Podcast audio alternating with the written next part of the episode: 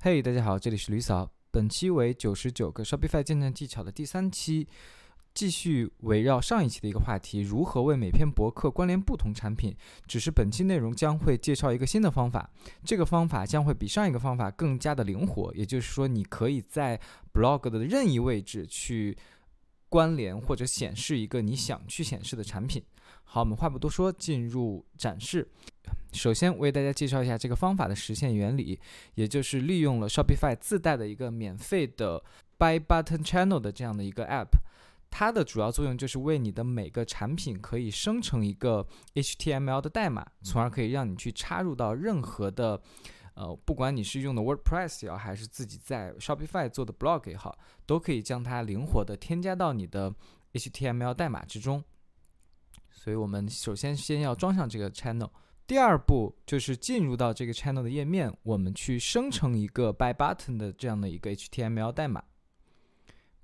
比如说，我们可以选择单个产品或者多个产品，就是一个系列 collection。我们选择单个产品。啊，我这里只有一个品，所以我就选它。这个时候我们就会发现它有很多自定义的选项，比如说它的 layout 可以选择各种样式。它你的这个 call to action 也可以有是三种的选项等等，大家可以依照自己的需求来去进行自定义。进入下一步，这个时候我们就会发现它已经帮我们生成了一段 HTML 代码，我们直接 copy。那第三步就进入到我们一个正常的常规环节，就是进入一个 blog post 里面，呃，将这个产品的 HTML 代码去插入到这个 post 中去。点进去 HTML 编辑器，然后进入到你想把这个，然后选择你想把这个 Buy Button 按钮放在某一个地方，比如说我希望把它放在这里，OK，所以我就在这个之间去粘贴那个代码，然后完成即可。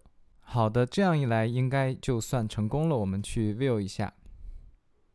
哎，可以看到，它的确出现在了我希望它出现在的地方。好，那么本期内容就到此结束，希望大家关注李嫂，专注贝哥，拜拜。